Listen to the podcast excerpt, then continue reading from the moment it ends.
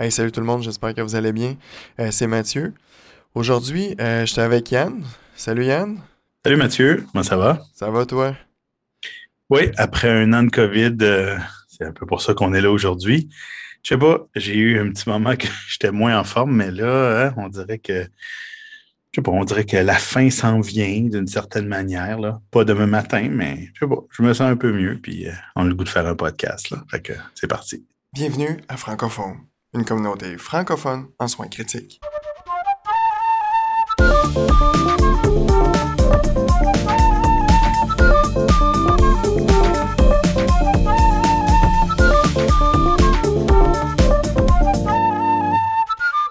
Ouais, ben, tu l'as dit, hein, ça fait un an déjà que le coronavirus, hein, le SARS-CoV-2, a vraiment comme mis le monde sans dessus, dessous, hein, upside down, comme on pourrait dire. Euh, puis on s'est dit ben, que ça pourrait peut-être une bonne occasion de revenir un peu sur la dernière année, là, sur ce qui nous a marqué, l'impact qu'on trouve aussi du COVID sur euh, notre travail, nos vies, etc. Là, parce qu'il faut se rappeler qu'à euh, date, on est autour de 115 millions de cas globaux sur la planète et 2,5 millions de décès. Puis on dit que 10 à 15% auraient été hospitalisés. Donc on parle de 10 à 17 millions d'hospitalisations globales. Donc c'est quand même beaucoup de monde qui ont été hospitalisés. Fait que c'est clair que ça a changé des choses. Euh, toi, Yann, je sais pas, mais euh, quand tu regardes en arrière, qu'est-ce que tu trouves qui a changé dans la dernière année? Puis selon toi, qu'est-ce qui va rester de tout ça? C'est une bonne question, Mathieu. Euh, chez nous au Québec, on est à la fin de la deuxième vague. Euh, la troisième, on l'attend. On ne sait pas de quelle amplitude, de, quelle ampleur elle, va avoir lieu. Mais euh, c'est facile maintenant, après un an, d'avoir un, regard un peu plus euh, avec un certain recul de qu'est-ce qui s'est passé, puis qu'est-ce que ça va avoir changé pour nous. En tout cas, moi, je trouve qu'il y a beaucoup de choses qui ont changé là. Quand je regarde l'organisation de notre travail, la manière qu'on se protège, juste la dynamique avec les familles, la gestion, là, autant au niveau médical que paramédical des ressources humaines, euh, toute la manière qu'on diffuse les informations scientifiques, euh, tout ce qui a changé par rapport à ça, puis toute notre sélection de patients c'est beaucoup de choses comme ça qui, qui, vient, euh, qui vient nous chercher puis qui est venu changer la donne pour nous là, aux soins intensifs. Puis pareil, partout dans le monde, je suis persuadé pour tous les, les médecins et le paramédical qui travaillent aux soins intensifs. C'est un petit peu ça que j'aimerais qu'on parle aujourd'hui parce que ça, ça fait du bien des fois, puis c'est une bonne chose des fois de faire un, genre de, de, de, retour en arrière pour, euh, pour mieux affronter ce qui s'en vient. Puis ce que je, me questionne beaucoup, puis ce qu'on se demandait un petit peu en dehors euh, des enregistrements, de dire qu'est-ce qui va rester de ça dans un an ou deux, trois ans, quatre ans? C'est dur à dire, je sais pas, mais c'est sûr que ça va avoir changé euh, euh, pour toujours la manière euh, que les soins intensifs vont, vont, vont être. Puis, ne serait-ce que la reconnaissance de ce que c'est les soins intensifs. Hein? Je ne sais pas le nombre de fois dans ma vie, là, durant mes, mes 15 premières années de pratique, que je me suis fait dire Ah, tu travailles à l'urgence? Non, je travaille aux soins intensifs. Les gens, maintenant, tout le monde connaît ça, les soins intensifs, tout le monde le monde connaît les ventilateurs, le monde connaît le nom des médicaments. Ils ont tellement entendu parler. Fait que maintenant, quand je dis que je fais des soins intensifs, j'ai même pas besoin de l'expliquer. Toute cette nouvelle connaissance-là va avoir redonné un peu euh, les lettres de noblesse à, notre euh, profession et surtout va avoir euh, permis l'éducation du public par rapport à ce qu'on fait dans la vie de tous les jours. Oui, mais ça, je suis tout à fait d'accord avec toi parce que euh, on n'a jamais autant parlé de ventilateur. On, se, on remonte d'un an, puis on, tout ce qu'on faisait parler, tout ce qu'on entendait dans les grands médias, c'était Mon Dieu, on va-tu manquer de ventilateur? Puis au début, tu disais, ouais, vous avez aucune idée c'est quoi un ventilateur, tu sais. Puis euh, là, euh, un an après, j'en parle dans ma famille qui, qui sont pas dans le domaine de la santé. Puis un ventilateur, ils savent c'est quoi. Ils savent même de quoi ça a l'air. Parce qu'on en a vu dans les grands médias. Ils savent maintenant c'est quoi que je fais aux soins intensifs. Ils savent c'est quoi. Euh, ça, moi, je pense que c'est vraiment quelque chose de positif. Parce que les soins, on a. Tu sais, les soins intensifs, c'est un peu le cœur de l'hôpital. Hein. Quand, quand, les soins intensifs marchent pas, l'hôpital peut pas marcher, le bloc peut pas marcher. ça refoule partout. L'urgence, c'est tu sais, quand ça va très mal, les patients vont mal, il faut, faut t'as pas, pas le choix d'avoir des soins intensifs, tu sais, qui fonctionnent. Puis on a toujours travaillé un peu dans, pas dans l'ombre, parce que dans le système, dans le système, tu sais, les gens à l'hôpital, ils savent. Tout le monde sait c'est quoi les soins intensifs. Mais, tu sais, là, tu remontes d'un an et demi, là, avant là, qu'on, parle de, pandémie, puis qu'on parle de, de, coronavirus. tu sais, quand t'admettais du monde, là, puis que les familles venaient aux soins intensifs, puis ça avait l'air de ben, pas des touristes, mais qui, mon Dieu, qui semblaient dépassés par les événements.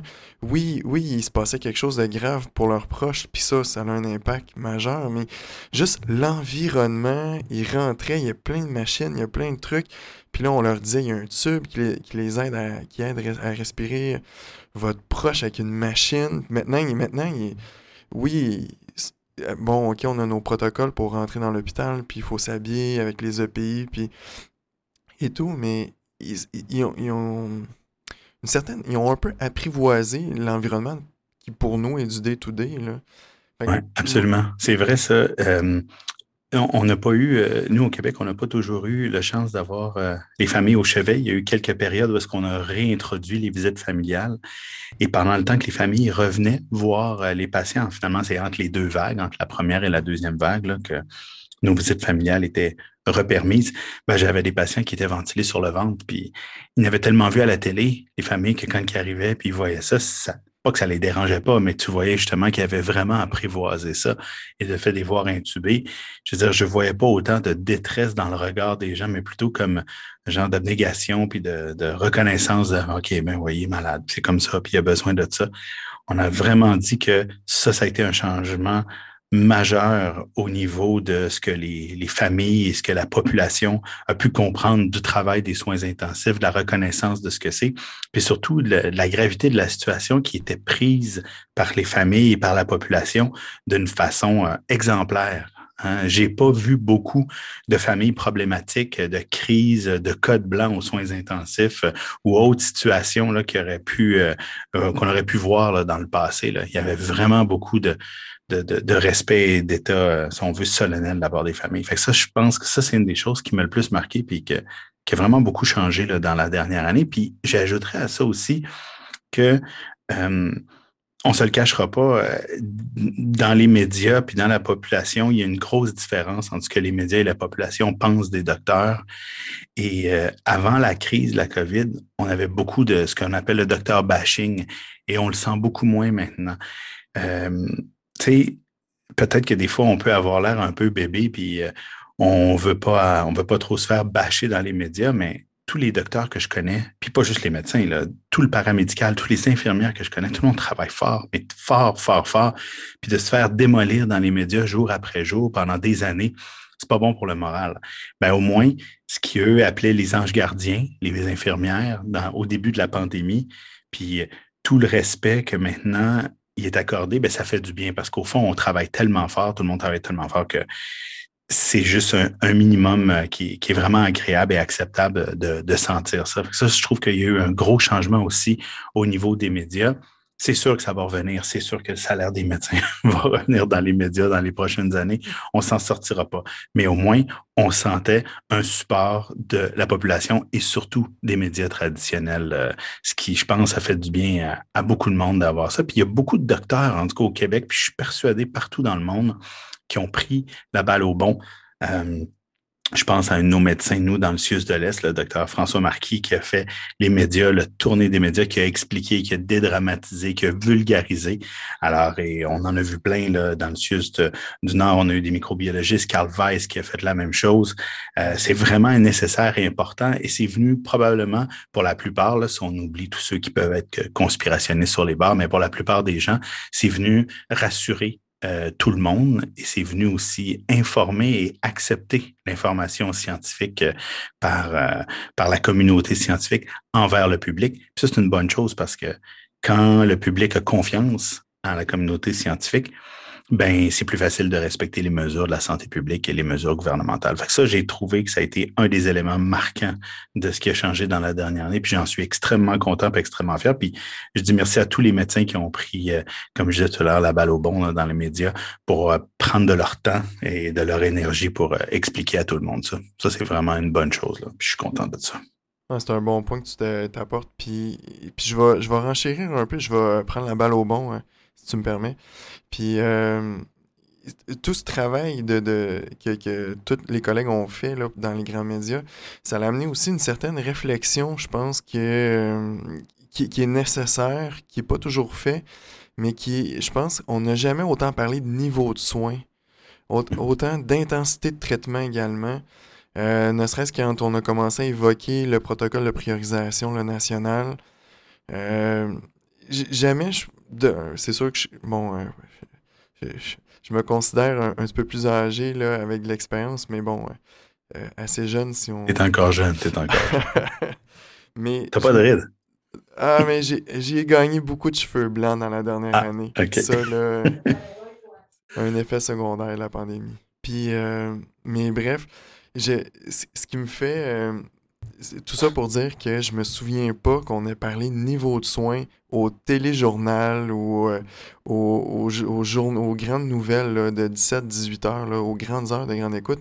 C'était la première fois que je voyais ça. Puis ça, je pense, c'est une chose extrêmement positive parce que les niveaux de soins, faut qu'on en ait tous, faut qu'on ait tous des directives médicales anticipées ou euh, faut, faut, faut faut que toutes les familles soient maintenant au courant. on en a déjà parlé souvent euh, hors micro puis entre nous. Je, suis convaincu que tous nos auditeurs, ça, ça va les ça les euh, ça les touche, ça, ça leur ramène à des situations où que ah, on aurait donc dû parler du niveau de soins avant, pourquoi c'est rendu aux soins alors qu'il est intubé ou faut que je l'intube en catastrophe que là faut fouiller pour le niveau de soins, faut appeler en catastrophe la famille, il est 3 heures du matin, qu'est-ce qu'on fait, on est est-ce qu'on l'intube, on l'intube pas, j'espère vraiment que tout, tout ça va amener une réflexion puis va permettre de que, dans un an, ben, on, a moins ce genre de situation-là parce que tout le monde va être plus à l'affût de ça.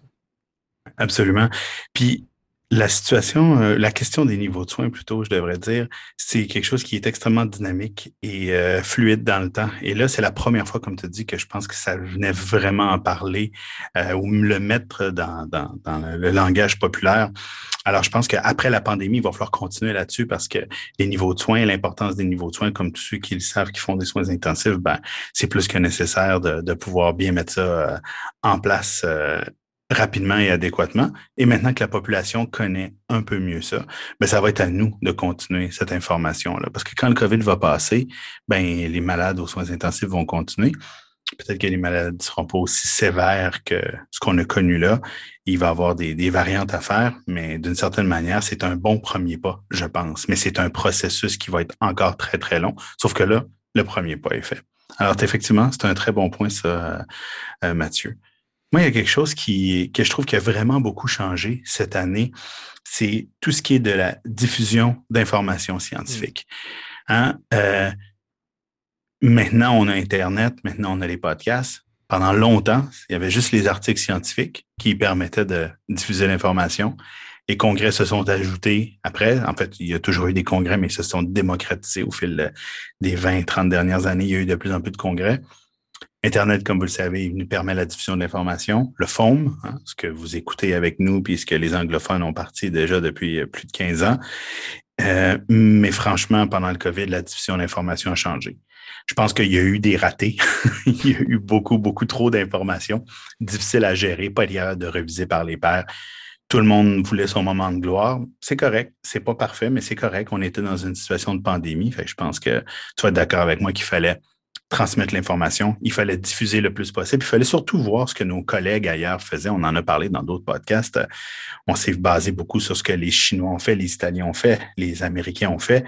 Nous, on a fait ce qu'on avait à faire. Après ça, l'Amérique du Sud est venue chercher un peu de ce que nous, on avait fait parce qu'ils ont eu les vagues après. Donc, qui avait la vague en premier déterminait un peu euh, l'orientation des traitements. C'est parfait. Mais cette diffusion d'informations-là a été, euh, a été spécialement euh, complexe et à la fois facile aussi par euh, la diffusion, par exemple, je pense juste à Twitter.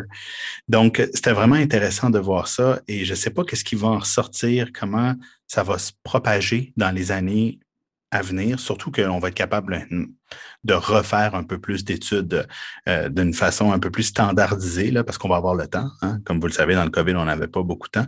Mais ça, il y a quelque chose qui a vraiment changé là-dessus. Puis je sais qu'on a eu pas mal de discussions là-dessus, toi moi, Mathieu, mais il y a vraiment, euh, par rapport au raté, tu avais une bonne euh, une bonne vision des choses en voulant de mettre toutes les données en commun. Fait que tu peux-tu me parler un petit peu de qu'est-ce qu'on s'était parlé dans les derniers jours? C'était vraiment intéressant de penser en fonction de l'intelligence artificielle puis de la, collecte de données euh, mondiale parce qu'on est capable de le faire. Ouais, ben, tu, tu l'as dit, l'information, euh, c'était diffusé à un pace qu'on n'a jamais vu, là. Puis moi, ça m'a amené à, à réfléchir un peu sur la recherche. Puis tu sais, je suis zéro... je suis pas dans une unité de recherche. Je fais pas de la recherche euh, pointue, rien, là. Mais euh, peut-être que je me trompe totalement, mais il me semble que c'est une occasion à demi ratée. Tu sais, on regarde là, les, grosses euh, études dernièrement comme les, plateformes adaptatives comme Recovery ou RemapCap. Mais il me semble que ça, ça, je trouve que c'est une des bonnes choses qu'on pourrait tirer de la recherche. On est capable d'adapter des traitements, puis se poser des questions, puis faire de la recherche un peu plus adaptée. Mais on l'a dit en entrée de jeu, il y a 115 millions de cas dans la, planète dans la dernière année, 2,5 millions de décès, puis on parle de, personnes hospitalisées en 10 puis 17 millions. Je, je peux pas croire qu'on on, se fie sur des études de, 2, 3, 4, 500 patients alors qu'on a une quantité phénoménale de données. Si on faisait une étude de 17 millions de patients, je veux dire, euh, la puissance statistique, elle serait là. Je, je me dis, est-ce qu'il faudrait qu'on serve de ça puis qu'on se dise, est-ce qu'on pourrait pas comme pouler toutes les données, mettre ça dans une, seule et unique base de données euh, mondiale, je suis conscient que ça ferait de la, de la donnée comme infernal. ça serait. C'est trop gros. Fait d'où.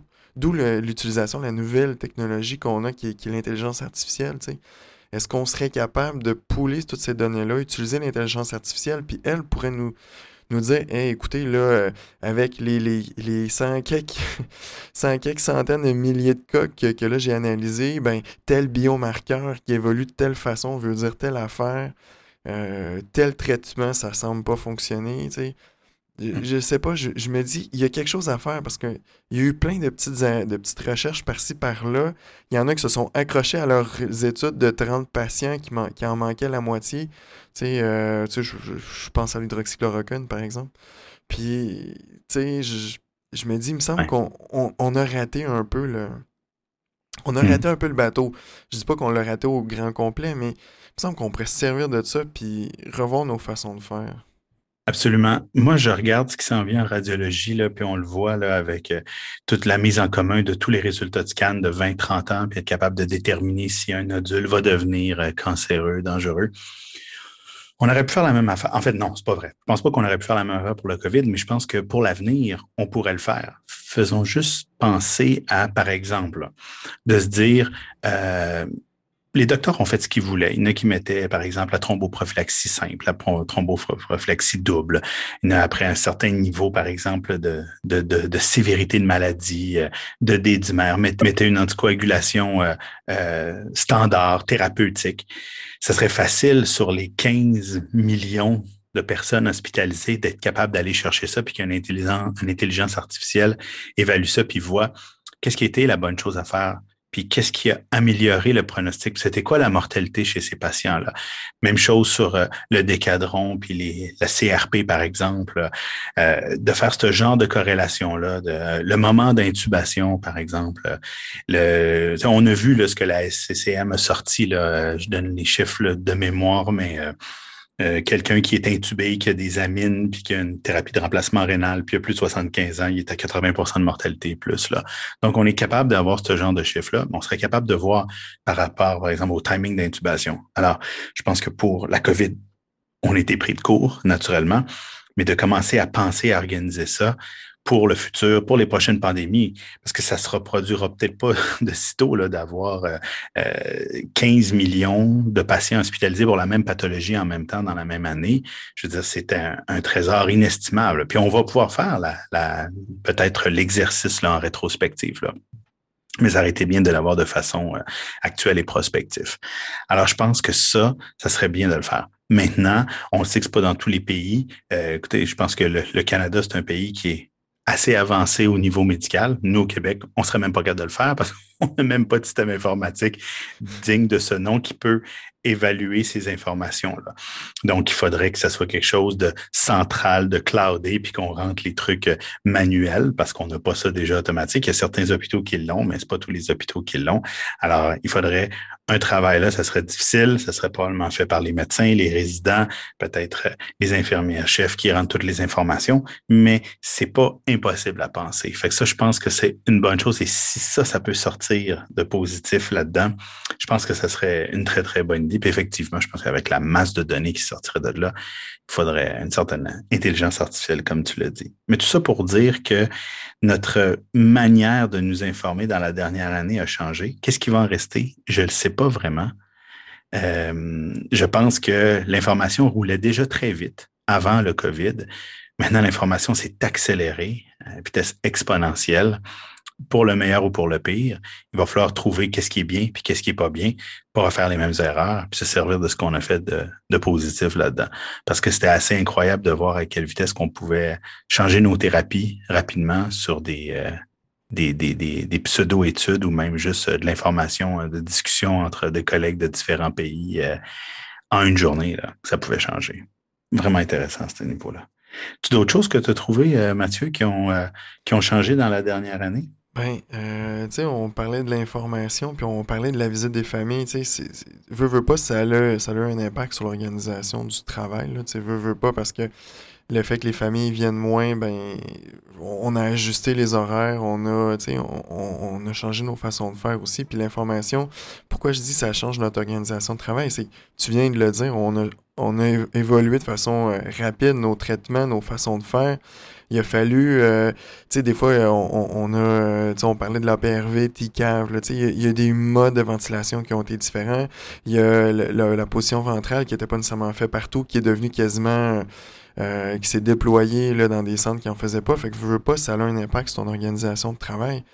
Fait que, tu sais, je trouve que on travaille différemment. Ouais, on travaille différemment, oui et non, sais on, fait encore la même job, on la fait toujours aussi bien, du meilleur qu'on peut, les connaissances les plus à jour qu'on essaie d'avoir. Mais, euh, veux, veux pas, le, les, les, moments de pause, des fois, les couvertures de pause sont différentes, la façon de travailler, des fois, sais, on travaillait en équipe, là, euh, zone chaude, zone euh, froide, ou, interne, externe. Euh, on regroupait, par exemple, des interventions ou des médicaments, ou on, sais, on, on, faisait, on ajustait des heures, des fois, qui n'étaient pas nécessairement euh, optimales pour l'administration des médicaments ou l'administration des, euh, des, interventions, mais on essaie de les regrouper pour que on protège notre monde, que notre monde n'ait pas besoin d'aller à, toutes les 15-20 minutes dans la chambre. Tu sais, dans le temps, tu pouvais. Tu sais, il n'est pas en mm. ISO, tu rentres, tu sors, tu rentres, tu sors, tu rentres, tu sors. Là, il, il, fallait prévoir avant de rentrer, bon, je vais avoir besoin de quoi, qu'est-ce que je vais faire, euh, est-ce que je vais manquer de lutter dans les deux, mettons, la prochaine heure, heure et demie, parce que je prévois peut-être pas nécessairement re-rentrer, tu sais. Fait a toute cette organisation de travail, je trouve, qui, a changé un peu là, dans la dernière année. C'est une façon de réfléchir différente. Oui, absolument. Puis dans cette organisation de travail-là, il y avait les EPI, donc l'équipement de protection individuelle. Euh, je me souviens tellement au début de COVID à quel point que ça, ça stressait tout le monde, puis maintenant c'est rendu euh, tellement intégré. Euh, ça, personnellement, j'espère que ça va rester. J'espère que cette surprotection-là qu'on s'est fait qui était nécessaire dans le COVID va quand même rester au niveau euh, euh, des patients qui ne seront pas nécessairement avec autant de besoins d'isolation, mais de garder cette, cette rigueur-là, de se laver les mains avant, après, et de se protéger. J'ai peur un peu un effet rebound. Je l'ai vu un peu dans mon unité lorsqu'on était en deux vagues puis qu'on avait des patients froids sans aucune, aucune, aucune isolation. Je veux dire, c'était quasiment le party. On était content de rentrer dans les chambres avec rien, juste en se lavant les mains avant. Alors, c'est un peu risqué. J'espère que ça, ça ne va pas faire un effet euh, rebond qui va faire qu'on va un peu moins se protéger. Je pense pas. Je pense que c'est rendu euh, assez intégré, en tout cas pour la génération de médecins et de paramédicales qui travaillent là. Il va falloir voir dans cinq ans ceux qui n'auront pas connu le COVID, qui vont arriver dans le milieu, s'ils vont être bien, bien influencés par ceux qui sont déjà en place. Mais je pense que par rapport à l'organisation de travail, les EPI, c'est vraiment venu euh, changer, euh, changer quelque chose. Puis tout à l'heure, tu parlais un peu des visites familiales. Puis moi, ça m'a vraiment fait réaliser au cours de la dernière année à quel point que les familles sont nécessaires. Tu sais, c'est sûr que tout le monde a connu des familles difficiles. Tout le monde a connu les familles qui surveillent tout, qui prennent quasiment en photo tout ce qui se passe, qui euh, second guess, là, qui sont toujours en train de remettre en question tout ce qui est fait, mais c'est minimal à comparer du, euh, du bien-être que les familles peuvent apporter. Puis pas juste en termes de soins, puis en termes d'aider le patient, mettons, à, s'asseoir au fauteuil, euh, juste à aider à réduire le délirium, pas juste ces choses-là. Là. Euh, juste des fois de, nous dire Oh, je regarde mon père, je regarde ma mère, puis il n'est pas comme d'habitude, puis il dit pas les mêmes choses. Puis quand il y a une barrière de langage aussi, je sais que dans mon hôpital, on a beaucoup de. C'est très multiethnique, donc des fois, les barrières de langage, ça nous aide. Des fois, ils ont des dialectes. Nous, c'est un hôpital italien donc il y a les dialectes de la Sicile, euh, il y a, tout dépendant de différentes régions. Alors, quand les enfants comprennent mieux ce que les patients disent, ça nous aide de savoir s'il est vraiment délirieux ou non, non, il, est comme d'habitude. Donc, pour toutes ces raisons-là, euh, je pense que c'est pas que ça l'a changé. Je pense qu'on le savait, mais c'est vraiment venu nous mettre euh, bien en évidence que les familles aux soins intensifs sont nécessaires et utiles. Donc ça, nous, on est encore en stade. Là, présentement, on est encore en zone rouge, donc on n'a toujours pas de visite familiale j'ai hâte que ça, ça revienne euh, aux visites permises. Là. Alors ça, je pense que ça va aider, puis ça va faire prendre conscience, parce que des fois, c'est vrai que les familles sont lourdes. Il faut pas se le cacher. Puis des fois, ça alourdit le travail des infirmières. Mais je pense que maintenant, c'est venu redonner, euh, encore une fois, comme des lettres de noblesse. De, les familles sont importantes, puis ça va faire plaisir à tout le monde de revoir euh, les familles arriver. Puis pour le côté humain, ça, on se le cachera pas là, de, de, de personne qui est toujours, toujours, toujours tout seul. On en a déjà parlé dans d'autres podcasts, toi et moi, Mathieu. Mais euh, le côté humain, puis ne serait-ce que pour euh, ne pas mourir seul, je veux dire, pour toutes ces raisons-là, je pense que la, présence des familles, ça, c'est, c'est vraiment venu aider. On n'avait pas le choix, je pense, de lever les visites familiales, mais euh, ça nous a vraiment fait réaliser à quel point que les familles étaient importantes. Puis tu sais, tu, là, tu parles des familles, tu, tu, viens de mentionner, là, il y a des patients qui sont morts seuls, tu sais, ça a un impact aussi sur les soignants. Tu, tu passes plusieurs jours à, s'occuper du mhm. patient, finalement, puis tu, tu, le vois mourir, ben, tu le vois tu l'accompagnes pratiquement à mourir Tu le vois dépérir, Exactement. Fait que, tu sais, ça a un impact sur, euh, sur les gens, sur les soignants, tu sais, ça, on en a parlé beaucoup. Mais il y a un, des impacts aussi, c'est, selon moi, c'est, ça amène un stress, puis ça amène un, un fardeau sur les, sur les, euh, sur les, différents membres de l'équipe. Des fois, ça peut amener au burn-out, ça peut amener au congé de maladie. Le fait de, On parlait de réorganisation de travail tantôt, mais des fois, ça va te prendre peut-être deux fois plus de personnes pour faire la même chose, vu que tu mm-hmm. as à l'intérieur, tu en à l'extérieur. Fait question de ressources humaines aussi, veux, veux pas, ça a été un gros challenge, je pense, dans la dernière année. Euh, Puis, tu sais, j'en profite vraiment pour lever mon chapeau là, à tous les gens. Euh, tu sais, ça a toujours été dit, puis... Euh, mais je pense qu'entre nous, il faut qu'on se tape derrière sur l'épaule puis qu'on se dise tout, tu sais, comme gang, comme, comme, euh, comme communauté de soins critiques, de soins intensifs, je pense vraiment, là, on l'a eu rough, mais chapeau à tous parce qu'on a relevé le défi. On, avait le défi, puis on l'a relevé, je pense, haut la main. Puis euh, même si c'était dur émotionnellement, dur humainement, là, euh, moi, je voulais profiter de l'occasion pour le, mentionner là, en c'est un bon point. Tu les ressources humaines ont été la pierre angulaire, en tout cas nous au Québec, au Canada, la pierre angulaire, j'imagine que c'est c'est le même pour beaucoup d'autres pays. Euh, une chose est claire, c'est que moi, je ne peux pas parler pour mon hôpital parce que ça n'a pas été le cas. Notre équipe médicale a été en santé. Alors, on n'a pas perdu personne euh, dans l'équipe médicale. Mais je sais que dans d'autres hôpitaux, pas très loin de chez nous, euh, ils, ont, eu besoin d'aide de, de, médecins qui étaient vraiment pas entraînés aux soins intensifs ou très légèrement entraînés aux soins intensifs ou qui en ont fait durant leur résidence. Maintenant, on était dix ans plus tard, puis ils travaillaient depuis dix ans sans avoir fait des soins intensifs. Alors, quand au début, je parlais que les soins intensifs ont repris des lettres de noblesse, je pense que c'est venu un peu expliquer aussi, euh, pas expliquer, mais c'est venu un peu redémontrer que d'être entraîné pour les soins intensifs, c'est hautement important.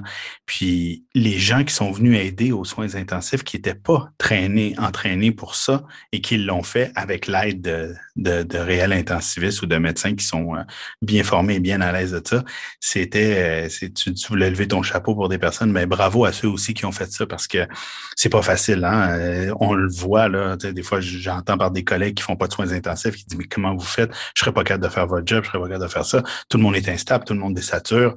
Donc, ça, ça a été, euh, quelque chose de, pas facile. Puis, euh, même affaire pour les infirmières. Nous, on appelait ça les infirmières juniors et seniors.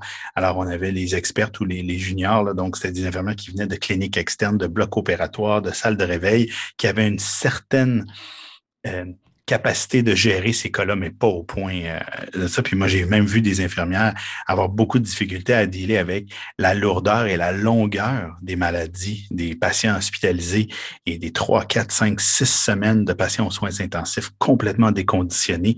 Ça venait beaucoup les toucher. Alors ça, je pense que la gestion des ressources humaines, on en parlait en masse, mais ce côté-là de gestion de ressources humaines, je pense qu'il est vraiment venu euh, changer pour toujours euh, euh, ce côté-là.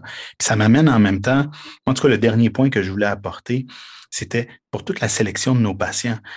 On en a déjà parlé du protocole de priorisation des soins intensifs. On n'a même pas eu à l'utiliser, j'en suis bien content, mais ce n'est pas, à ce niveau-là. C'est d'aller vers euh, la réflexion de dire tous les patients qui n'ont pas été opérés, tous les patients qui n'ont pas eu d'endoscopie, tous les patients qui n'ont pas vu leur médecin, tous ceux qui ont eu peur d'aller à l'hôpital, puis qui ont développé un infarctus, deux infarctus à la maison, qui l'ont toffé à la maison, puis que présentement, ils ont une fraction d'éjection à 15% mais qui vont pas si mal, bien, au prochain rhume, ils vont faire un OAP, ou pour celui qui était stade 1 sur un polype, puis quand il va se présenter à l'hôpital dans un an ou deux, il va être rendu stade 3 sur un, cancer qui va en métastasie. Toute cette sélection de parents-là, de patients-là qu'on a mis euh, le COVID en priorité en oubliant ces patients-là. Alors ça, c'est quelque chose qui a changé, que j'en suis persuadé qui a changé parce qu'on en a vu un petit avant-goût entre les deux vagues. On a vu des patients arriver malades, malades, encore plus malades que d'habitude euh, durant notre été à nous. Là, c'était durant l'été, l'entre-deux vagues. Mais je pense que dans la prochaine année, dans les prochaines années, on va voir ça. Et ça, ça va avoir changé. Quoi? Parce que je crois qu'au Québec, là, si je me trompe pas dans les chiffres, il y a eu 30% moins de cancers de diagnostiqués en 2020. il n'y a pas eu 30% moins de cancers, là il y a eu 30% de moins de gens qui se sont pointés à l'hôpital. Alors, ça va exploser. Là. Donc, ça, c'est quelque chose qui va changer. Puis s'il y a quelque chose qui doit changer de ça, c'est il va y avoir une pandémie là, dans, je sais pas, 5, 10, 15, 20 ans. Il va falloir faire attention à ces gens-là et revoir la manière qu'on a fait ça. Tout le monde a fait ce qu'il pensait qui était bien. On a mis des hôpitaux chauds, des hôpitaux froids. On a délesté on devait le faire parce qu'on n'était pas prêt. Mais ça, il va falloir trouver une manière que ça change pour le mieux et que ça se reproduise pas. Et ça, ça va être un défi immense pour, euh, le futur et pour le système de santé. Parce que pour les gens de soins intensifs, ce qui nous concerne, si le monde pense qu'après la troisième et quatrième vague, qui est standard dans toutes les, les, pandémies, donc du moins, moins la troisième vague qui est toujours plus grosse que la quatrième quand on regarde l'épidémiologie de ça, euh, si on pense qu'on va se reposer après la troisième vague, hmm, je ne pense pas. Donc, euh, on va être bombardé de ce genre de, patients-là. Ça va être euh, possiblement un autre genre de catastrophe de, santé publique d'une certaine manière. Ben, c'est un bon point que tu apportes. Puis, je, suis d'accord avec toi. Je pense qu'on n'avait pas le choix de sélectionner, prioriser les soins COVID si on veut, d'une certaine façon. Puis le délestage était essentiel, je pense. Euh, mais il y a eu des effets pervers. Je pense que tout le monde est, au courant de ça. Puis le point que tu amènes, tu sais, oui, il touche les soins intensifs, mais je pense que ça va être une réflexion plus générale. Ça va être comment on va prioriser nos soins. Comment on va prioriser les soins, pas nécessairement les soins intensifs, mais les soins, tu sais. Est-ce qu'on va dire, on n'annule pas les chirurgies urgentes oncologiques, tu sais, est-ce qu'on dédie des corridors de service, est-ce qu'on, est-ce que pour la prochaine pandémie, on décide de, faire un petit peu comme il y avait, il s'était fait en Chine, où ce qu'on va construire littéralement ou faire des hôpitaux de fortune pour ces pathologies euh, aiguës-là, tu sais? Euh, on pense par exemple à, l'équipe euh, DART de l'armée canadienne, où ce qui, qui vont dropper dans des zones de sinistre, puis en l'espace de quoi, je pense, de 48 heures, il y a un hôpital fonctionnel avec un bloc opératoire. Est-ce qu'on pourrait se, s'inspirer de ça pour euh, prévoir la prochaine la réponse à la prochaine pandémie? Est-ce qu'on on pourrait prévoir des, plans d'action pour euh, être capable de traiter les pathologies aiguës euh, nouvelles de cette pandémie-là dans les hôpitaux? Je vais dire de fortune, parce que je, vais le dire entre guillemets, là, mais des hôpitaux, des, des, des, hôpitaux non permanents. Oui, absolument. C'est c'est pas quelque chose qui a changé, mais quelque chose qui va devoir changer pour penser à ça. Et là, ça va être à, notre ministère, à nos gouvernements de réfléchir à la bonne manière. Est-ce qu'on va devoir fermer des régions complètement pour les garder froides, puis peut-être tout rapatrier les chirurgiens oncologiques dans ces endroits-là, parce que dans une même région, en tout cas si je regarde Montréal, où est-ce que je travaille, c'est quasiment impossible. Tu peux pas, tu peux pas dire on veut garder un hôpital froid. Il y a, toujours quelqu'un qui va rentrer puis qui va contaminer. Alors que si on ferme des régions, puis on se dit que les qui périphéries de Montréal peut rester le plus froid possible et opérer en, fermant littéralement la région. Je sais pas, je dis ça comme ça, ça ne veut pas dire que c'est ça la bonne raison, mais la bonne manière plutôt. Mais il va falloir penser à une manière de, changer ça. Oui, parce que je suis d'accord avec toi aussi qu'on va avoir comme le, retour de vague, si on veut, hein. le retour de vague COVID, euh, on va tout rattraper ces patients-là. On l'a vu, chez nous, on l'a vu. Euh, j'ai jamais eu autant de péritonite ou de perforation digestive là, qui, qui, ont entraîné des chocs septiques en péritonite. on en voit toujours de temps en temps, mais là, ça pouvait être 3 à 4 par semaine parce que des patients qui attendaient, qui avaient des maux de ventre, puis finalement, ça finit par perforer. Fait euh, Combien de familles me dit il voulait pas aller à l'hôpital, il avait peur, il avait peur d'attraper le COVID, il voulait vraiment pas aller à l'hôpital. C'était sans arrêt à se faire dire ça. Et je suis persuadé que ça a été partout de même euh, sur la planète, malheureusement. Écoute, Mathieu, c'était bien. On, fête le un an de COVID. Je ne sais pas si c'est vraiment une belle fête, là, mais bonne fête la COVID. Là. mais non, je pense que ça a été bien de, euh, après un an, d'essayer de, de, se donner une petite réflexion à ce niveau-là. Euh, J'ai hâte de voir euh, où est-ce qu'on va être dans un an. Ça va être quoi notre réflexion? Est-ce que la vaccination va avoir euh, réduit l'intensité de la maladie au point tel où est-ce que ce qui va avoir changé dans la vie va être derrière nous, puis la vie va avoir repris le dessus? J'entends beaucoup de gens dire que ah, la vie sera plus jamais pareille. Je pense que la nature humaine va vouloir reprendre son cours à toutes les fois qu'il y a eu des grandes catastrophes dans l'humanité, on a repris notre vie euh, selon notre mode de vie euh, ancien. J'espère. Hein. J'ai hâte de reprendre une vie normale. Euh, pour ce qui est des hôpitaux, ça va probablement être un peu retardé, mais pour l'instant, je pense qu'on a fait un, bon résumé aujourd'hui de qu'est-ce qui a pu changer dans nos hôpitaux puis dans notre système de santé depuis la dernière année. Tout à fait d'accord avec toi. Hmm. Alors, euh, j'espère que vous avez apprécié l'épisode. N'oubliez pas de nous suivre sur toutes les plateformes habituelles. Si vous avez des choses à, ajouter sur Twitter euh, ou sur notre Facebook, gênez-vous pas pour le faire. On est sur toutes les plateformes, Apple Podcast, Google Podcast, euh, Spotify, YouTube. Gênez-vous pas pour participer avec nous. Je vous dis au revoir. À la prochaine. Bye Mathieu. Bye Yann. Bye tout le monde. Attention à vous autres. Ciao.